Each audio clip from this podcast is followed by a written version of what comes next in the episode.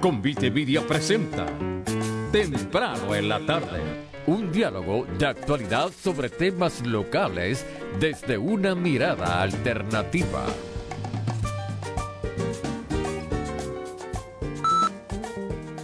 Saludos amigos y amigas, bienvenidos todos y todas a este nuevo episodio de Temprano en la tarde.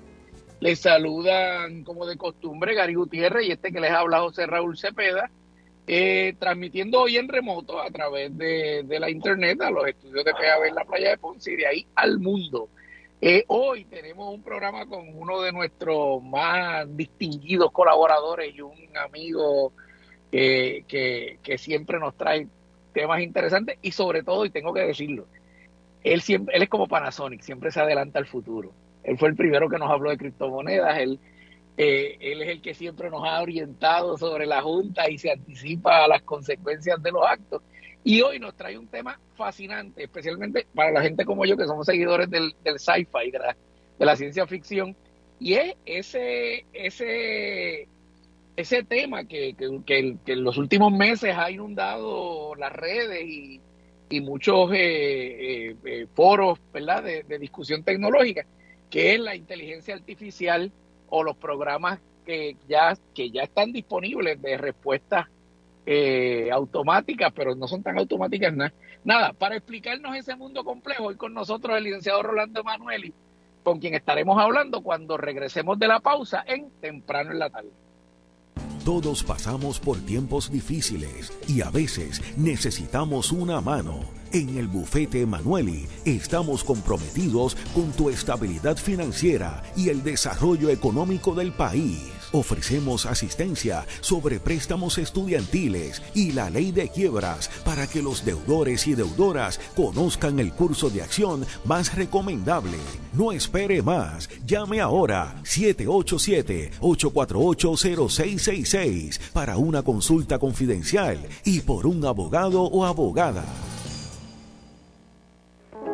Aléjate de las noticias vanas, del sensacionalismo, del amarillismo noticioso. Escucha en contexto con la periodista Perla Franco, de lunes a viernes, de 2 a 3 de la tarde por PAB 550 AM y 93.1 FM en la zona metropolitana. Infórmate de verdad. De verdad.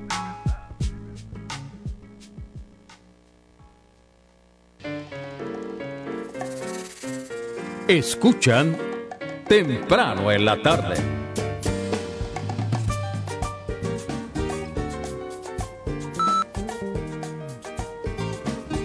A los dos minutos pasada la hora, regresamos a temprano en la tarde. Saludos, Gary. Saludos, Cepeda, aquí viviendo, viviendo la colonia, sobreviviendo al imperio y sobreviviendo a la estructura neocapitalista. Eh, peleando con, con, los planes médicos, esos que tienen letras cogidas, y que no, que no son M, que no son M. Pero bueno. Este, mira, rapidito, porque hoy tenemos mucho, mucho que, conversar, pero eh, hoy, como hablamos la semana pasada, hoy se recuerda, se celebra, se conmemora la independencia de la República Dominicana, que a diferencia de lo que pudiéramos pensar, no se independizó de España necesariamente en esta celebración. Eh, República Dominicana tuvo varias independencias, pero en este en la de 1844, eh, el 27 de febrero del 84, se, se independizan de, de, perdón, del 44, se independizan de Haití y, y, eso, hay una pregunta que me surgió hoy mientras, mientras leía esto, que me parece que, que entonces Haití sería el primer estado moderno negro, ¿verdad? Porque fue la primera república negra en el, en, el mundo y fue el primer estado moderno negro que tuvo una colonia blanca, básicamente. Digo, no, era, no eran blancas, pero, pero era de ascendencia blanca, ¿verdad? Ascendencia de los Pero eso me imagino que es para discutirlo con, un historiador, eh, porque el compañero que nos, que nos acompaña hoy es eh, abogado, es fotógrafo eh, y además es, es un visionario porque no tan solo fue eh, eh, el primero que han hablado de muchas cosas, eh, entre ellas fue la primera persona que yo escuché hablar del, del World Wide Web, en una entrevista que tuvimos aquí en el 95, más o menos, por allá en el 94, de, la, red internacional. Fue el primero en que yo escuché hablar de eh, los podcasts, el, el gran OG de los podcasts fue, fue, tenía, creo que era de del derecho y al revés, o algo así se llamaba eh, eh, el podcast. Y nos ha hablado de criptomonedas y nos ha hablado de todo. Está como tú decías, el, el, el, todavía, todavía hay Panasonic. Panasonic anticipando. Todavía eso existe. Pero yo no sé si usan el eslogan, pero la empresa todavía. La empresa todavía existe. Y sí, fabrican computadoras, celulares, cuanta madre de los tomates. Eh, no dudo que esté metida ya en, en algún en algún embeleco para, para, para accesar esa inteligencia artificial de la que vamos a hablar hoy. Sí, mira, tengo que admitir que cuando, que cuando pensé en inteligencia artificial lo que me vino a la mente fue la legislatura y los partidos políticos. Eso, eso obviamente, obviamente no es de eso que se, no es de eso que nos viene a hablar el licenciado Emanuel o el doctor Emanuel en este caso. Rolando, bienvenido a temprano en la tarde.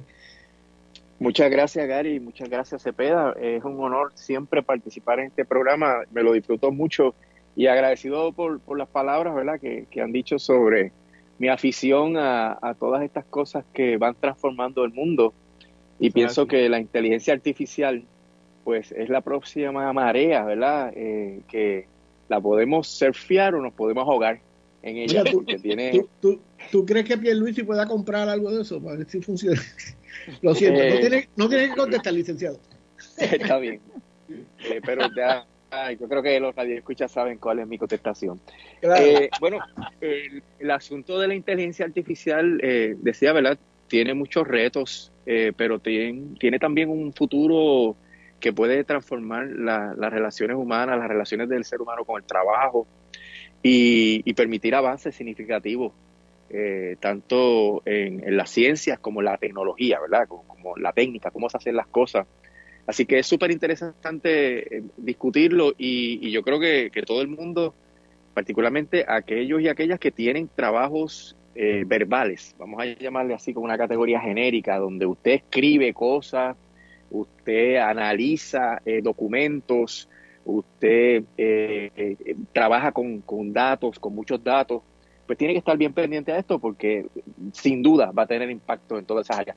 Me incluyo eh, como abogado, ¿verdad? Porque de paso, eh, una columna que escribí recientemente en, en la página de MicroJuris, que es una base de datos para abogados y abogadas, pues es sobre el impacto que tiene la inteligencia artificial en los abogados y las abogadas, en la práctica de la profesión, y hay gente que predice eh, prácticamente que los abogados y abogadas nos convertiremos en redactores de preguntas. Y la gente dirá, ¿qué significa eso que un abogado o abogada va a ser un redactor de preguntas? Bueno, los, queries, ¿verdad? Las preguntas que se le hacen a los sistemas de inteligencia artificial para que le den la respuesta que luego hay que analizar y procesar, ¿verdad?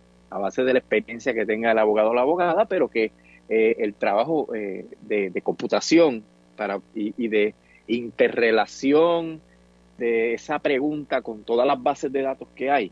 Eso lo va a hacer un sistema computadorizado y el abogado lo va a filtrar para entregarle entonces el producto al cliente. Así que eh, va a haber transformaciones en todas las áreas. Bueno, también podría ser que ustedes meramente escriban el libreto de su programa y unos avatars de ustedes dos, como ustedes quieran vestirlos y peinarlos, pues ustedes van a estar tomándose, ¿verdad? Un, un traguito de, de ron añejo eh, mientras escuchan el programa que ustedes ya eh, delinearon y que sale a la perfección, porque el sistema no se va a equivocar y no va a, a, confundirse ni se le va, a olvidar las palabras, etcétera, porque ya ustedes programaron eso y, y la emisora meramente lo transmite. Así que eh, va a realmente revolucionar muchas relaciones humanas me gusta que sepa que nos gusta a nosotros, pero bueno, este eh, hace hace como 10 años se y yo eh, peregrinamos a Mayagüez a una conferencia que convocada por el amigo Daniel Nina, eh, donde había un amigo abogado del área norte del país, y me perdona que, que no recuerda su nombre, que presentó, que presentó una ponencia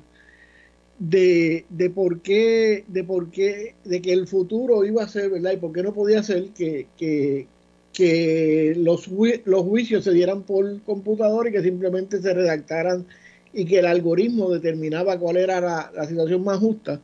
Y cuando, cuando recibí lo que me lo que el artículo que escribiste en MicroJuris, ¿verdad? La inteligencia eh, artificial de la profesión jurídica en Puerto Rico, eh, me vino a la mente la reacción de los abogados que por poco linchan al compañero de Arecibo. Eh, ante esta situación, sin embargo, hoy tú lo planteas como, como una realidad mucho más posible que lo que hablaba el amigo abogado hace 10 años. Eh, así que yo no sé si, si empezar por lo más básico, ¿verdad? ¿Qué es eso de inteligencia artificial que llaman GPT? Sí, mira, eh, primero hay que tomar en cuenta que la inteligencia artificial se discute desde mediados del siglo XX y ha habido desarrollo en términos filosóficos, técnicos, eh, de computación relacionados a la inteligencia artificial y aunque uno no eh, esté consciente específicamente, nos rodea. Y cuando digo nos rodea, pues cada uno de nosotros tiene, la mayoría tiene un teléfono inteligente, ¿verdad?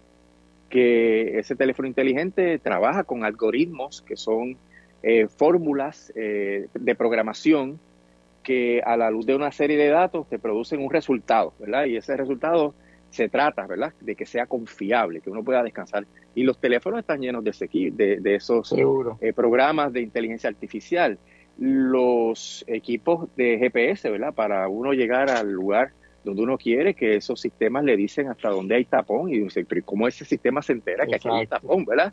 Eh, todas esas cosas que en el día a día estamos usando actualmente, pues tienen una, base de inteligencia artificial. Se usa en la medicina, para los diagnósticos, y, y como tú dices, podría usarse también en, en, los tribunales. La inteligencia artificial no es otra cosa, Gary, que un programa de computadoras que está preparado para tener acceso a una serie de datos, ¿verdad? Hay, unos datos porque eh, generalmente eh, hay que encontrar una utilidad de esa inteligencia artificial y para eso necesito unos datos. Y tiene entonces un, lenguaje eh, de modelo de, donde la inteligencia artificial a través de esa programación va construyendo los conceptos y va, va explicando las contestaciones utilizando esas bases de datos. Es un, sistema en el cual lo que uno hace es interrogar a la computadora, la computadora aplica a la pregunta este modelo eh, de lenguaje, busca los datos y te trae un resultado.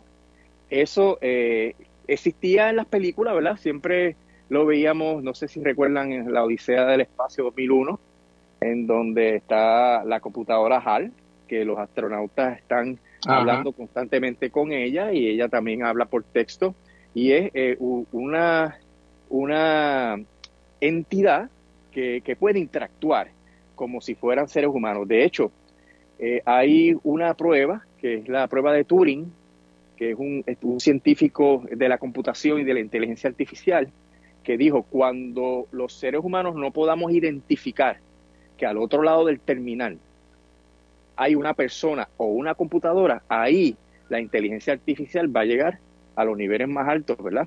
De sofisticación, hasta el grado de que podrían determinarse como que son personas, que, son seres eh, sintientes, ¿verdad? Que, que, que tienen una conciencia.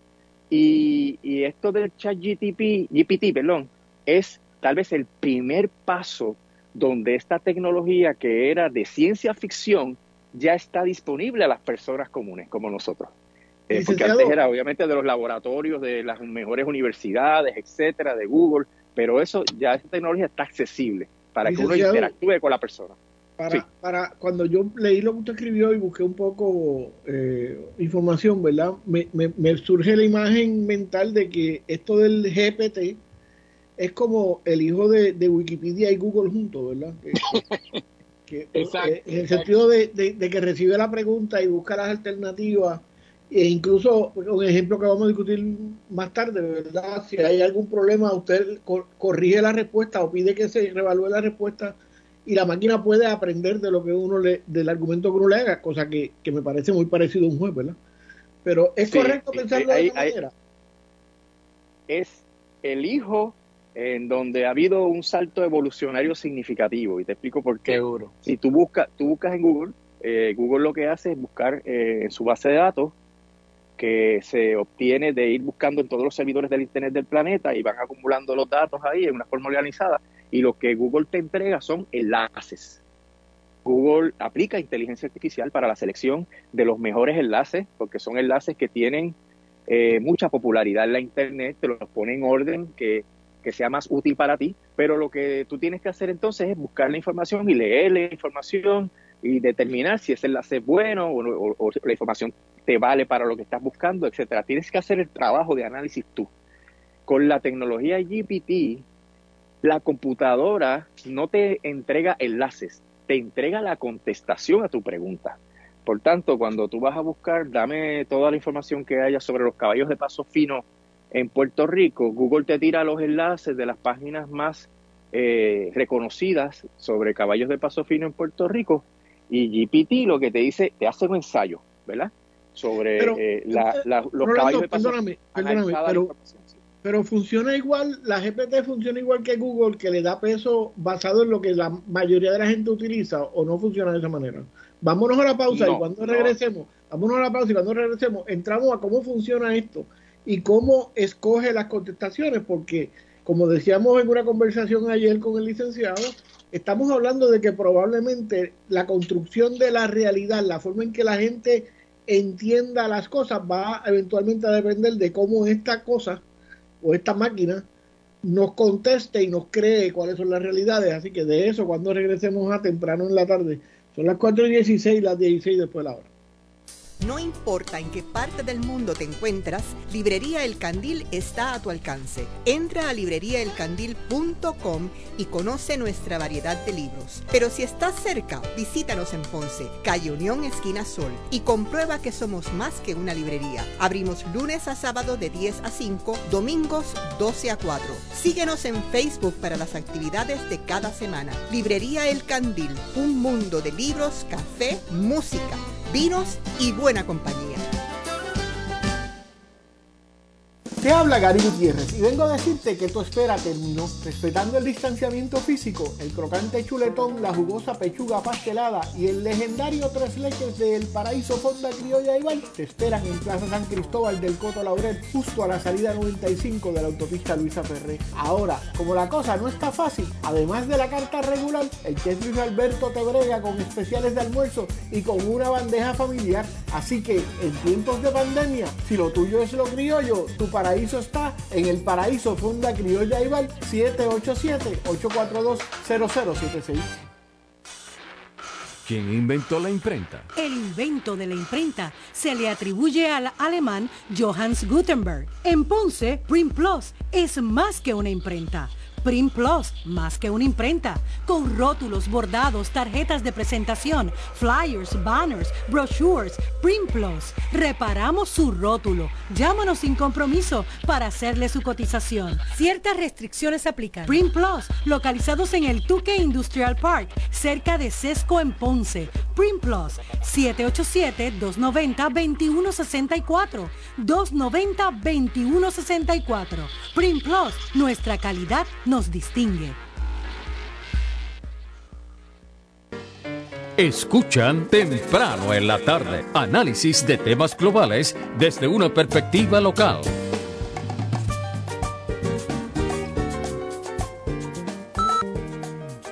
A los 18 minutos pasada la hora regresamos a temprano en la tarde. Y mira, ya que ya que hicimos varias veces referencia a diferentes eh, instancias de, ciencia ficción. Obviamente, eh, una de esas predicciones apocalípticas eh, es precisamente iRobot, que está basada en, la obra de Isaac Asimov. Pero también hay una, hay una de un español, Jordi Sierra Fabra, que ya en el 92, Rolando, escucha esto, ya en el 92 publicaba un libro titulado, en una novela titulada En un lugar llamado Tierra, y era precisamente de una sociedad donde humanos y inteligencia artificial convivían y en un viaje espacial, que la ley le reconocía igualdad de derechos a ambos. Eh, el, la inteligencia artificial, entre comillas, muere y acusan de asesinato y el juez era un joven. eh, eh, Jordi Sierra eh, otro parasorismo, se ha adelantado al futuro. Eh, luego, obviamente, lo hemos visto en las películas de, Terminator, etcétera, ¿verdad? ¿Qué pasaría si las máquinas. Y, por supuesto, el gran clásico para los aficionados de Matrix. que, dice que, la, que como las máquinas van a, controlar el mundo y van a casi acabar con los humanos. En ese mundo, en donde estamos ahora, ahora estamos en el principio, en los algoritmos, ¿de qué estamos hablando? Pues mira, eh, me preguntaron cómo compara con Google, ¿verdad? Eh, Google es mucho más sencillo, aunque sí aplica inteligencia artificial, porque Google clasifica los enlaces eh, a la luz de un algoritmo que te dice cuáles son los enlaces más relevantes a la pregunta que tú estás haciendo. Pero tú tienes que ver la contestación leyendo lo que aparece en el enlace y haciendo tu propio juicio. El, el chat GPT que estamos hablando, que es este modelo de interacción del usuario con la computadora y es como un diálogo, ¿verdad? Que podría en algún momento llegar al nivel que tú no sabes si al otro lado hay una persona de verdad. O sea, que tú le escribes eh, eh, una personalidad a la computadora. Pues está basado en lo que se llama los Large Language Models, que son eh, un, un, algoritmo que se basa en el entrenamiento eh, de, unas eh, bases de datos inmensa de textos, que son mensajes de, la Internet, libros, artículos, páginas de Internet, y entonces usan esta base de datos para aprender patrones y relaciones entre palabras y las frases. Es decir, que cuando está esta palabra, que otras palabras están asociadas, cuando está esta frase, que es lo más probable que venga para eh, después de esa frase. Y entonces se, se le enseña a la computadora la estructura del lenguaje y de la gramática. Cuando tú tienes entrenada la computadora y tú le haces una pregunta, la computadora analiza las palabras, ve el contexto que tú pones, ¿verdad? El orden de las palabras, la sintaxis, y entonces a través de la, la base de datos que tiene, va a ponerte en la computadora, en la pantalla, las palabras que la computadora entiende que son las más relevantes para tu pregunta. No es un análisis inteligente, esto es un análisis de fuerza bruta, a base de, haberse entrenado con eh, cantidades inmensas de, información, ¿verdad? Eh, por ejemplo, estaremos hablando de billones de, de datos para que el modelo pueda saber que cuando tú mencionas WPAB, Gary Gutiérrez y José Rafael Cepeda, estemos hablando de temprano en la tarde, porque esas palabras generan, generalmente están juntas.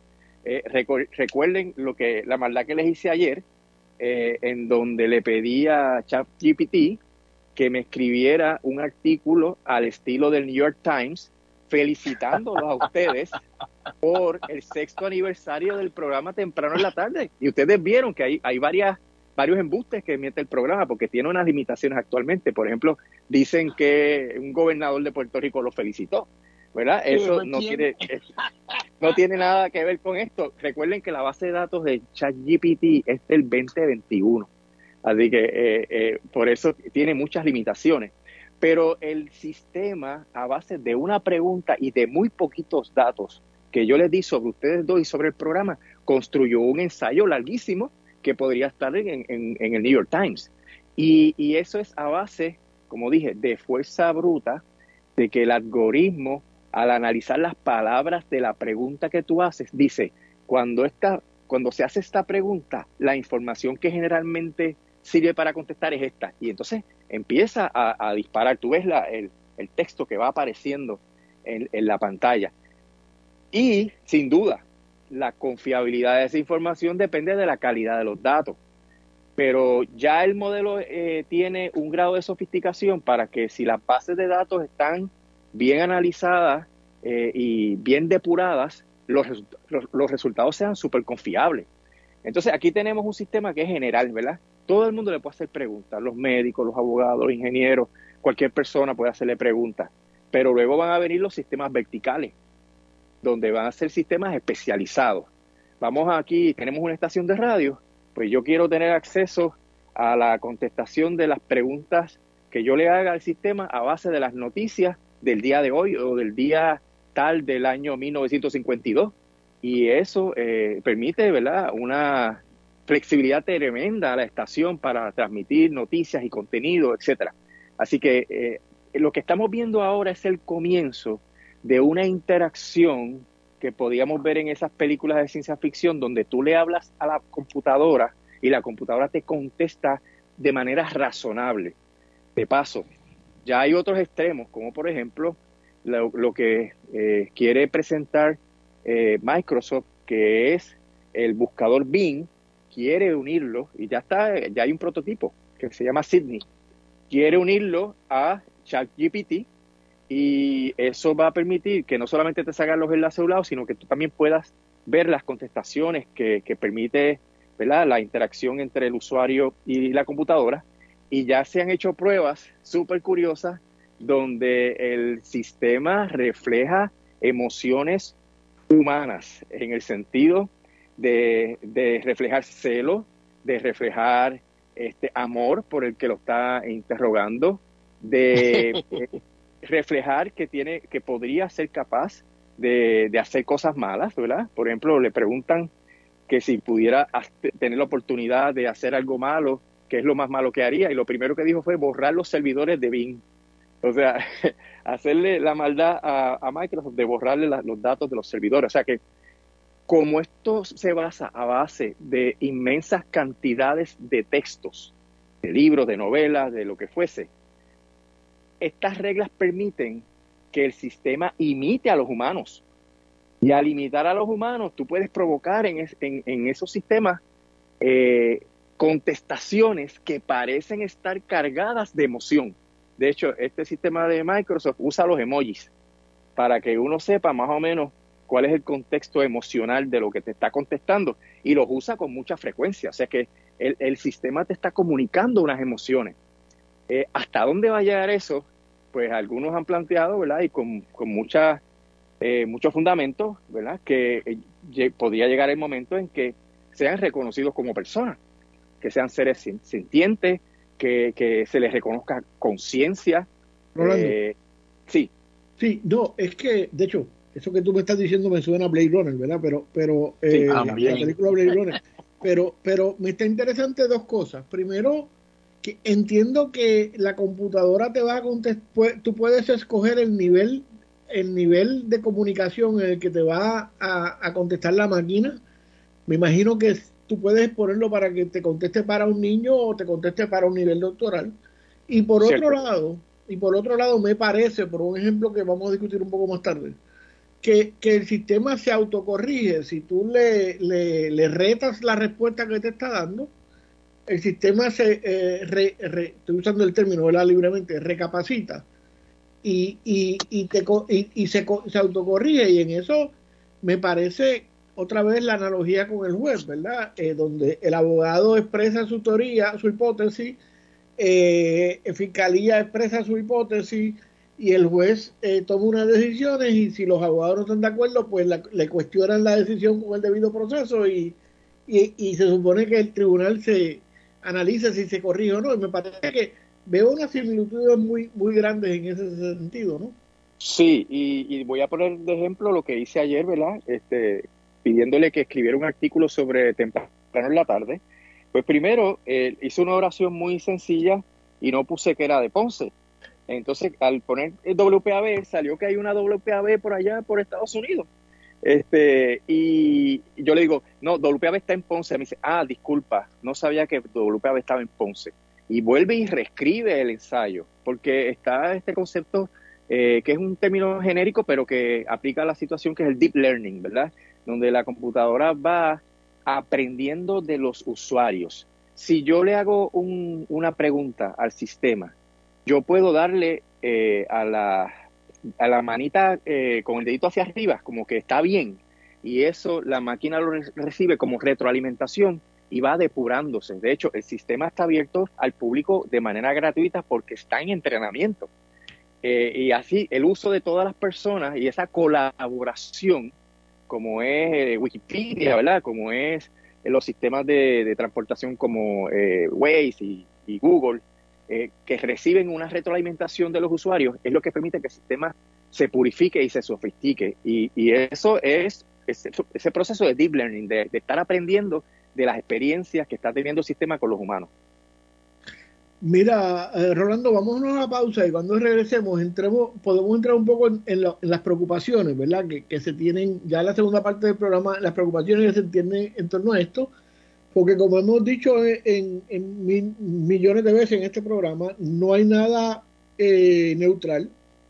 todo tiene una carga ideológica, obviamente producido por grandes empresas internacionales eh, que funcionan a base del capitalismo internacional, pues uno puede entender por dónde va a picar la bola en términos del contenido ideológico de, de, de, esta respuesta, ¿verdad? Que en última instancia, como dije antes, eh, pueden ser la forma en que construyamos nuestras realidades, porque se hace unos años se hizo un experimento donde se, se anunció eh, intencionalmente eh, por error la muerte de una persona famosa y se habían puesto unos eh, datos en, en, Wikipedia, ¿verdad? Y, y no sé cuántos periódicos alrededor del mundo anunciaron la muerte de la persona y anunciaron los datos que se habían puesto erróneamente en Wikipedia, ¿verdad? Eh, y obviamente, eh, eh, si eso pasa con un dato como ese, pues puede pasar con la forma en que nosotros construimos y vemos la guerra de Ucrania, el precio, la, la, mitología de la estadidad, todo ese tipo de cosas, ¿verdad? Que, que, que uno se hace estas imágenes mentales a base de lo que uno lee en los medios. Vamos a la pausa y cuando regresemos continuamos hablando sobre esto que llaman inteligencia artificial con el doctor licenciado Rolando Emanuel Jiménez, quien nos está dando una, una, una clase del futuro. De eso, cuando regresemos a temprano en la tarde, son las 4.31, las 31 después de la hora. Aquí, WPAB 550 Ponce, transmitiendo para todo el mundo por el 550 en la banda AM, 93.1 FM y PAB550.com por la internet. Caribe Coop, la cooperativa del sur, presenta Un Minuto en las Noticias. Buenas tardes, les habla Susan López y esto es Un Minuto en las Noticias recibieron en Fortaleza a un grupo de líderes con motivo de la Semana del Líder y de los grupos comunitarios y de autogestión comunitaria para reconocer el compromiso y el interés genuino que tienen con la tarea de incluir a su gente en la protección, preservación y cuidado de su comunidad. El reconocimiento fue brindado por el gobernador Pedro Pierluisi y la directora de la Oficina del Desarrollo Socioeconómico y Comunitario, Thais Reyes, oficina que tiene la misión de empoderar a los residentes de las comunidades especiales para que con su propio liderato aboguen por sus prioridades y sean los propulsores de su desarrollo socioeconómico. Minas terrestres dejadas por el grupo del Estado Islámico en el centro de Siria estallaron, matando a 10 trabajadores que cosechaban trufas e hiriendo a doces, informó la prensa estatal. No es inusual que estallen minas dejadas por combatientes del Estado Islámico en Siria. El grupo extremista fue expulsado del territorio que controlaban en Siria e Irak en el año 2019, pero los combatientes dejaron atrás un sinnúmero de bombas y trampas, y hay vastas zonas que quedan sin despejar.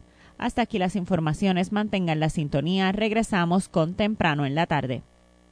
Un minuto en las noticias. Llegó a ustedes como cortesía de Caribe Coop, la cooperativa del sur, con sucursales en Guayanilla y Ponce. Teléfono 835-2480.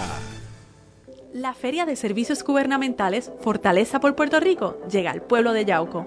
Acompáñanos el miércoles primero de marzo desde las 8 de la mañana hasta las 2 de la tarde en el estacionamiento del estadio Mario Ñato Ramírez de Yauco. Se brindará a la comunidad asistencia con la solicitud de vivienda, programas de recuperación, clínicas de salud, apoyo emocional, entre otros.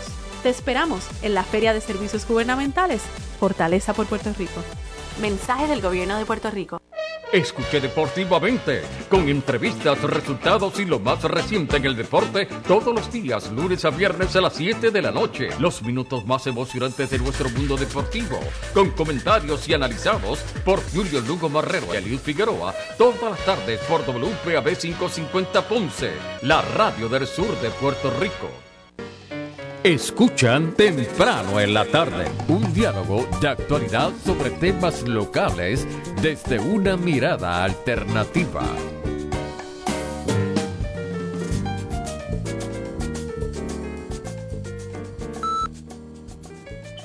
A los 34 minutos pasada la hora regresamos a temprano en la tarde. Hoy conversamos con el doctor Rolando Emanueli sobre el tema de la inteligencia artificial y eh, el futuro, no solo para, para las profesiones jurídicas, sino para otras. Pero antes de seguir, Eh, les quiero avisar porque yo sé que, entre nuestros seguidores hay varios, varios fans del grupo Cafés, que como ustedes saben es el grupo que dirigido por la profesora Carmen Carmen Noemí Carmen Noemí nos cede el uso de su número café colado, conocido ahora como el tema de temprano en la tarde, eh, para, para nuestro programa y siempre, siempre se lo agradeceremos. Y este próximo viernes 3 de marzo, a las 8 de la noche, el grupo Cafés se presenta en un, eh, en un negocio en el área metropolitana conocido como Table Spice Bar and Grill, en la avenida eh, Teniente César González, número 553. Así que los seguidores del Grupo Cafés que están por allá por el área metropolitana y que nos oyen a través de ECO 93.1, pues ya saben que Café se presenta en este establecimiento este próximo viernes. Así que apoyen a esos muchachos que son buenos, son buenos. Eh, y estamos hablando acá con el licenciado Rolando Manuel sobre este tema de la inteligencia artificial, de la llamada inteligencia artificial, eh, y ya nos quedó claro, por, lo por ejemplo, un, un elemento, y es que la forma en que aprende es de eh, a través de la interacción con los usuarios que le van haciendo peticiones requests, eh, inquiries, y el programa va desarrollándose, va creando su propia bases de datos y organizando la información de manera que cuando ciertas palabras, me imagino, ¿verdad? Y todo vuelven a subir, él busca en todas esas, eh, eh, entre comillas, recuerdos, memories, eh, datos que tiene acumulados en la memoria y los accesa a velocidades impresionantes hoy día en comparación con lo que hacía con lo que hacía Rolando en el 95, ¿verdad? Este, eh, así que, que, eso provoca que el sistema vaya creciendo, pero ojo y mucho cuidado. Ya que Gary propone que ahora hablemos un poco de los retos, eh, ojo y mucho cuidado. Eso no quiere decir que el programa tiene conciencia. Y ahí yo creo que es donde radica la diferencia. puede, ser, puede ser candidato a gobernador entonces. Bueno, en el caso de Puerto Rico sí, pero... Eh, y probablemente en cuanto a la presidencia de Estados Unidos, probablemente.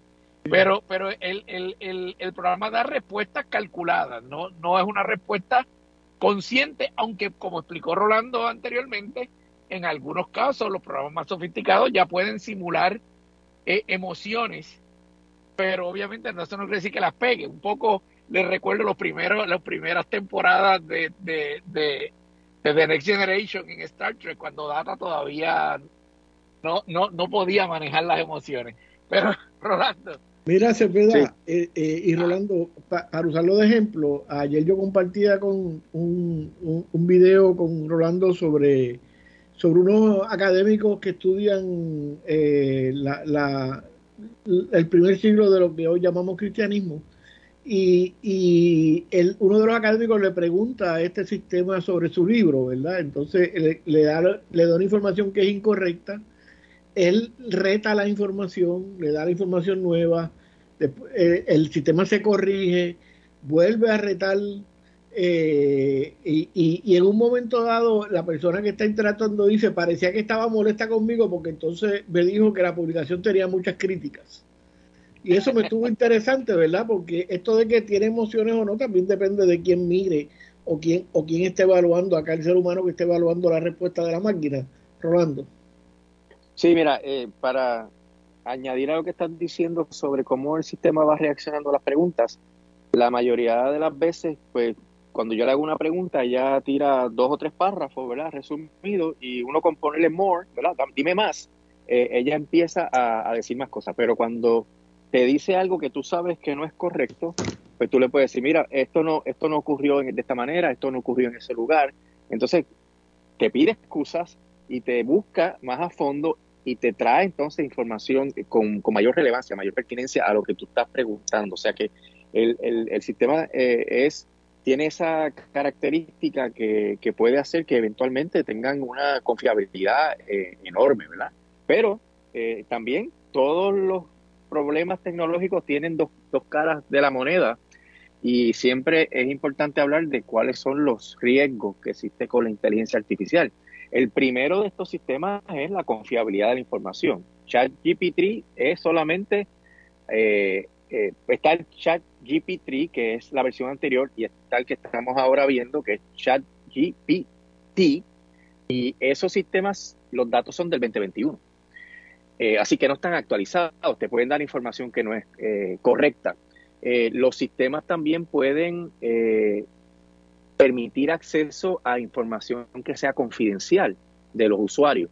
Porque si tú estás haciéndole preguntas al sistema y después alguien tiene acceso a las preguntas que tú hiciste, pues se puede enterar de muchos temas, ¿verdad? De tu negocio, si es un negocio el que está haciendo las preguntas, de tu vida personal, si es asuntos de vida personal. O sea, hay issues de privacidad y de intimidad involucrados con, estos eh, sistemas de inteligencia artificial.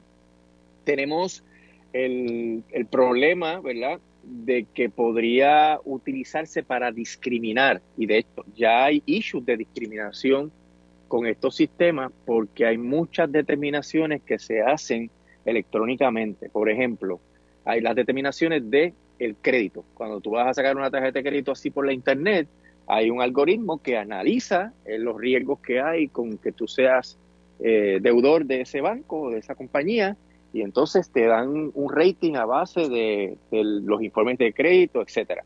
Eh, eso es un sistema que podría prestarse para la discriminación. Los sistemas visuales tienen una serie de, de preferencias. Cuando digo visuales es que ya hay inteligencia artificial que permite identificar imágenes, ¿verdad? Y ahí están los prejuicios de los que elaboraron esos sistemas también eh, para la identificación de las imágenes. Un, un, ejemplo bien sencillo, los sistemas de enfoque automático, Gary, tienen un bias. A veces el bias es a favor de los orientales, a veces el bias es a favor de las personas blancas, y, bueno, y cada uno y cada uno de los sistemas tiene esos problemas. Miraba miraba un programa de televisión digo yo estaba cocinando lo que mi esposa veía un programa de televisión y estaba mirando por encima del hombro. Y, y, y la, la, situación era que habían desarrollado un carro que se conducía solo pero resultó que era racista porque cuando había una persona negra lo que veía era la máquina lo que veía era una sombra no lo identificaba como una persona y, tan simple como eh, eso tan simple como eso no no necesariamente eso es intencional pero es un efecto colateral de, los procesos de computación que no son exactos. Pero hay otra gente que predice otros eventos ¿verdad? más serios, ¿verdad? como por ejemplo el, control de las máquinas, eh, de los sistemas de computadora, un sistema inteligente que pueda eh, tener acceso a sistemas, por ejemplo, de seguridad nacional, que tenga acceso a sistemas de control de las plantas eléctricas. O sea que eh, la especulación sobre hasta dónde podrían llegar los riesgos eh, puede, puede ser eh, base para pensar que hay riesgo de desastres, ¿verdad? Por intervención de la inteligencia artificial. Y, y el, el, problema principal, ¿verdad? Que se plantea en las películas, todavía eso es un asunto de ciencia ficción, cuando se utiliza la tecnología de los robots con la inteligencia artificial ya hay robots soldados, ¿verdad? Ya hay robots que buscan bombas, hay robots que buscan personas que están atrapadas en, derrumbes o en minas.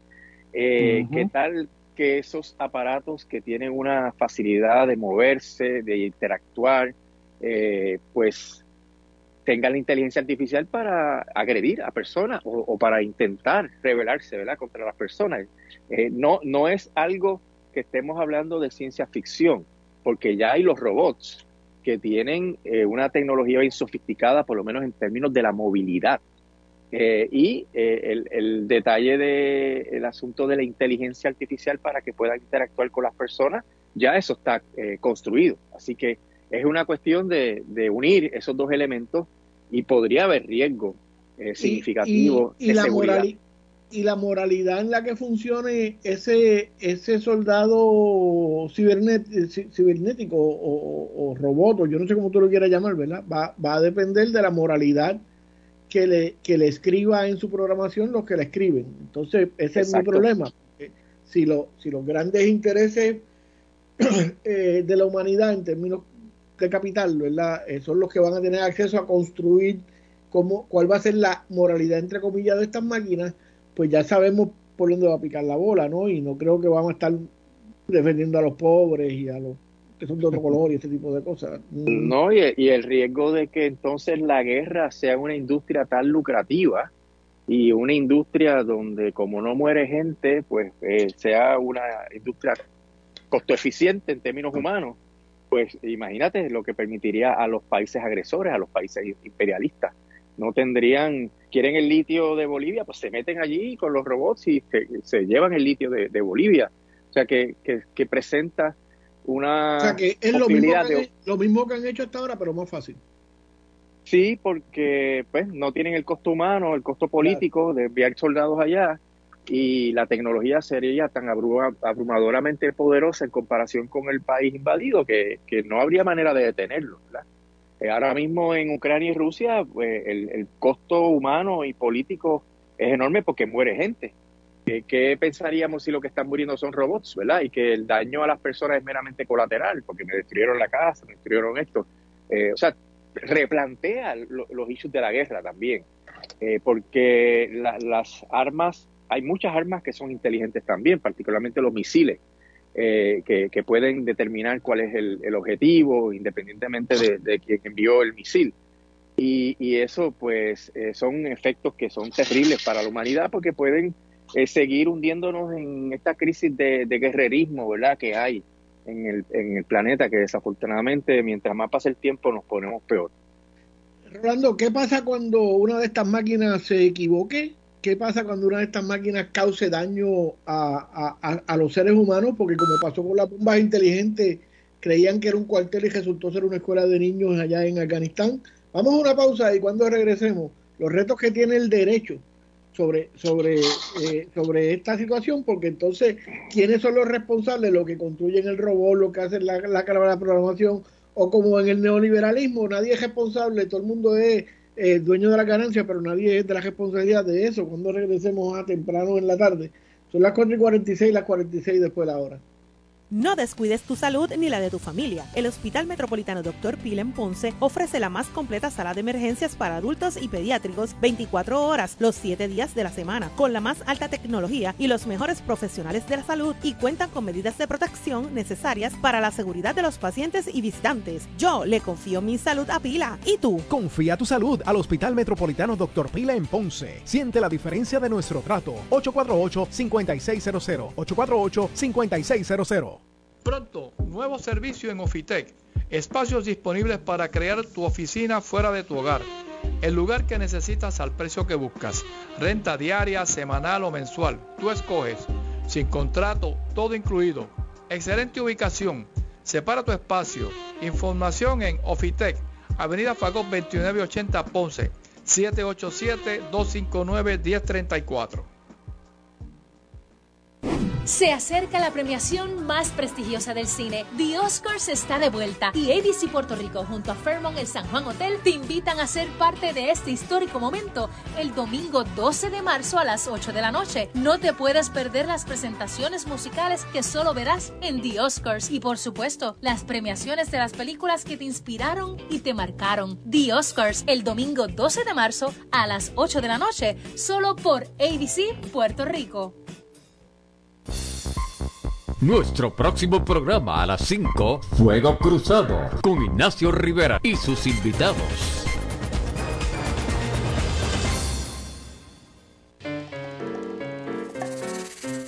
Escuchan temprano en la tarde.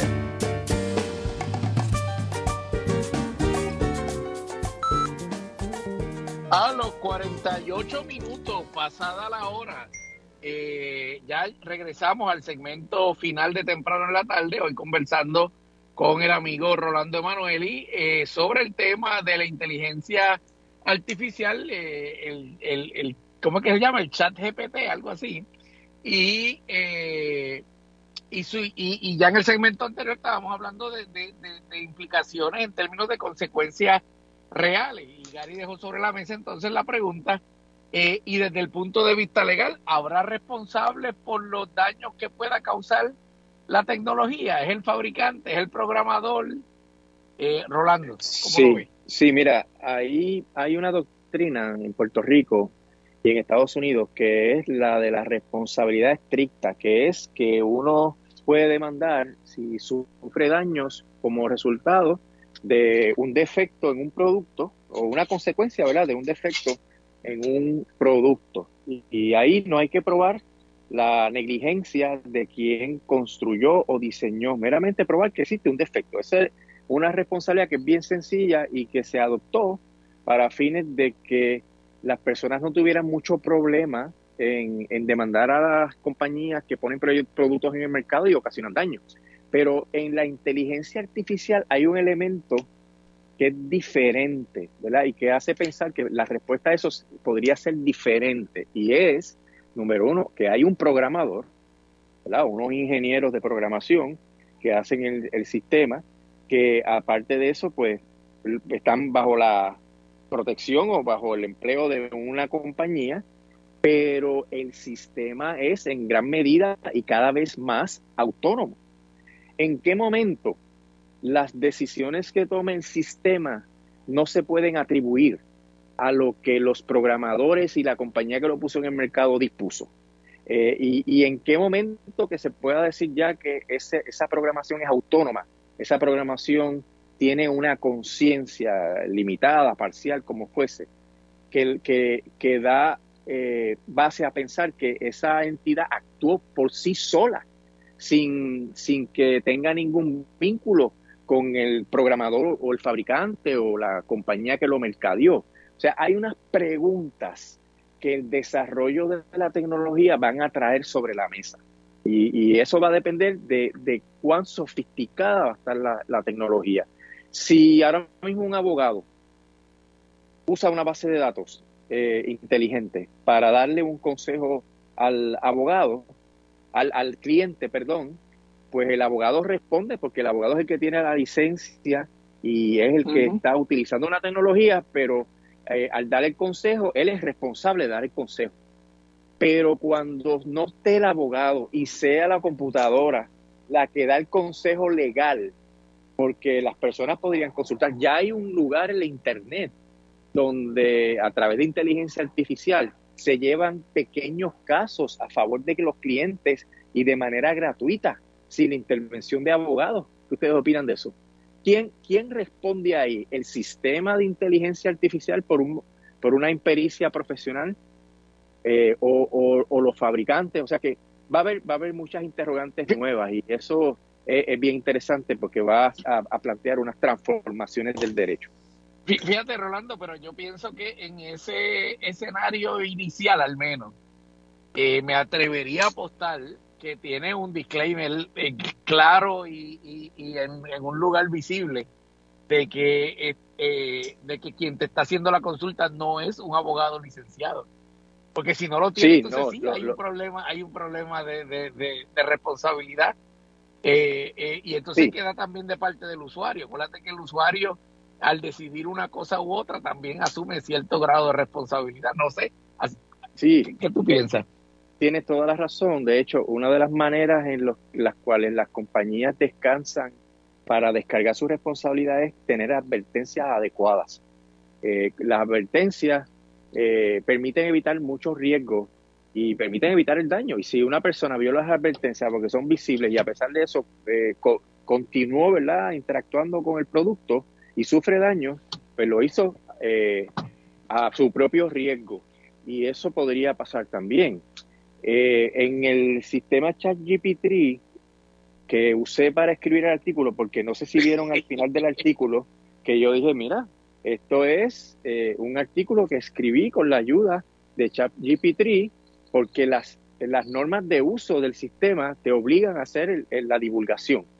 porque, porque no hemos hablado del problema en las universidades, ustedes que son profesores, cuando ustedes le manden a hacer un trabajo a sus estudiantes sobre algún tema y ellos meramente hagan la pregunta en ChatGPT o ChatGPT y, y traigan un ensayo extraordinario y ustedes no se den cuenta de que eso lo hizo una computadora.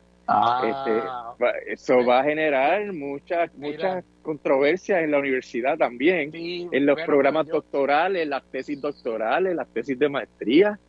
Eh, eh, hay, hay unos issues que la, academia tiene que abordar. Eso me lleva, eso me lleva a la construcción de la ideología, Rolando, me refieres al tema, ¿verdad? Porque obviamente eh, la cantidad de estupideces que uno escucha, sobre todo de los tromperos en Estados Unidos, todos basados en cosas que leyeron en Quanon o en todo este tipo de cosas. y, y, y, y, crea unas situaciones que lleva a esa nación a prácticamente un golpe de Estado el 6 de, enero de, de, hace dos años atrás. Imagínate si ahora a eso tú, solo, o sea, tú le sumas este tipo de cosas que tú no sabes realmente cuál es eh, el peso que le está dando a qué a qué a qué información, ¿verdad? Entonces, este si si es con, con lo que parece ser una bobería frente a esto que es Google y tú, tú entras tú entras en esos niveles de, de creación ideológica de que hay una pizzería que tiene un, un, ring de, explotación sexual en, en, un sótano que no existe y, y, y, hay un tipo que llega allí y entra el tiro, pues imagínate con esta con esta otra cosa, ¿verdad? Eh, eh, no sé si, estoy haciendo un poco de abogado del diablo, ¿verdad? Pero no sé si entiende la pregunta. No, yo, yo creo que, eso va a, presentar eh, montones de riesgos en ese sentido, ¿verdad? La validez de la información, en la generación de cultos, en la generación de, guerras civiles y de, y de problemas políticos, sin duda, porque la información que eso genera hasta ahora, ¿verdad? En este momento eh, tiene muchos problemas de confiabilidad. O sea, uno no puede eh, confiarse ciegamente eh, en lo que sale del sistema. Para los académicos, lo que yo he podido leer, porque es un tema fascinante, ¿verdad? ¿Qué van a hacer las universidades? El consenso que me parece más razonable es que tienen que abrazar la tecnología porque no van a poder evitarlo, no van a poder impedir que los estudiantes tengan acceso al sistema. Eh, estos sistemas están proponiendo algunas reglas, como poner, ¿verdad? Eh, un, eso se llama como en el fondo del texto, incluir una identificación de que esto se hizo con un chatbot, eh, de manera que el profesor puede identificarlo, pero se han hecho pruebas y ninguno de los sistemas que hay disponibles para identificar plagio. Usted sabe que hay programas para identificar plagio. Seguro, eso te iba Ninguno de esos programas ha logrado, no, no logran identificar porque el, el sistema de ChatGPT crea un, un texto nuevo. No es que lo copió de otro lado, lo creó nuevo. Y al crear lo nuevo pasa la prueba de originalidad. El problema es que el estudiante pues no hizo la lectura, no hizo la investigación, y por tanto la calidad de su proceso de enseñanza-aprendizaje está cuestionada. Y lo que yo he visto es que tiene que cambiar la dinámica del profesor con el estudiante. Y si le piden un trabajo al estudiante, el trabajo, el trabajo no se califica con meramente entregarlo. Hay que tener una interacción para, para que uno pueda saber si ese estudiante leyó la información que dio base a esa eh, redacción. Y por tanto le pone al estudiante el peso de eh, mirar esos textos e, e, interactuar con la computadora de manera más rigurosa para aprender de verdad y poder responder. Yo, yo lo veo esto como, tú me entregas el trabajo, pero me tienes que hacer una presentación oral. Y ahí podemos interactuar, a ver cuánto tú sabes del tema, ¿verdad? Que no es meramente metiste la pregunta, salió el ensayo, porque te, te hace un ensayo con calidad académica, ese es el problema. Ya estos sistemas han pasado reválidas de abogados, reválidas de médicos, o sea que es un reto bien grande. Nos vamos, Mira, sí, ya, ya, ya se nos acabó el tiempo, pero, pero eso mismo era lo que te iba a comentar en mi caso. Ahora digo yo, antes de esto, hace ya varios años, y con la, el advenimiento y, desafortunadamente por la pandemia de la educación a distancia, eh, yo, yo fui integrando ya por varios semestres que eh, eh, todo trabajo para, para tener calidad de, de, de, A, ¿verdad? de, de, sobresaliente tiene que ser eh, discutido. Mi nivel es subgraduado, así que no tienen que defenderlo, pero tiene que ser discutido en clase conmigo, que yo entienda que tú estás, que tú conoces el, contenido, número uno, y número dos, tuve que hacerlo para evitar incluso los plagios en el estilo antiguo, eh, de que no, no, no, estas son las, tú tienes que partir de esto, esto esta serie de, de artículos y, y después que me demuestres que leíste eso, tú puedes añadir lo que tú quieras, puedes ampliar pero tienes que empezar por demostrarme que, que conoces lo que se maneja en clase. Eh, y eso, créeme, que, establece cierto control, pero con todo eso, este es un tema que, que todavía no podemos anticipar todas las posibilidades, Así que como siempre te agradecemos, te agradecemos que las hayas compartido con nosotros y, y ya pronto, ¿verdad? Ya seguiremos conversando más adelante. ¿Cómo no? Le daremos seguimiento porque estos temas evolucionan. Seguro que sí. Hasta aquí temprano en la tarde, como dice Gary Gutiérrez. Salud y resistencia. Escucharon temprano en la tarde. Un diálogo de actualidad sobre temas locales desde una mirada alternativa. Una producción de Convite Media para PAB 550.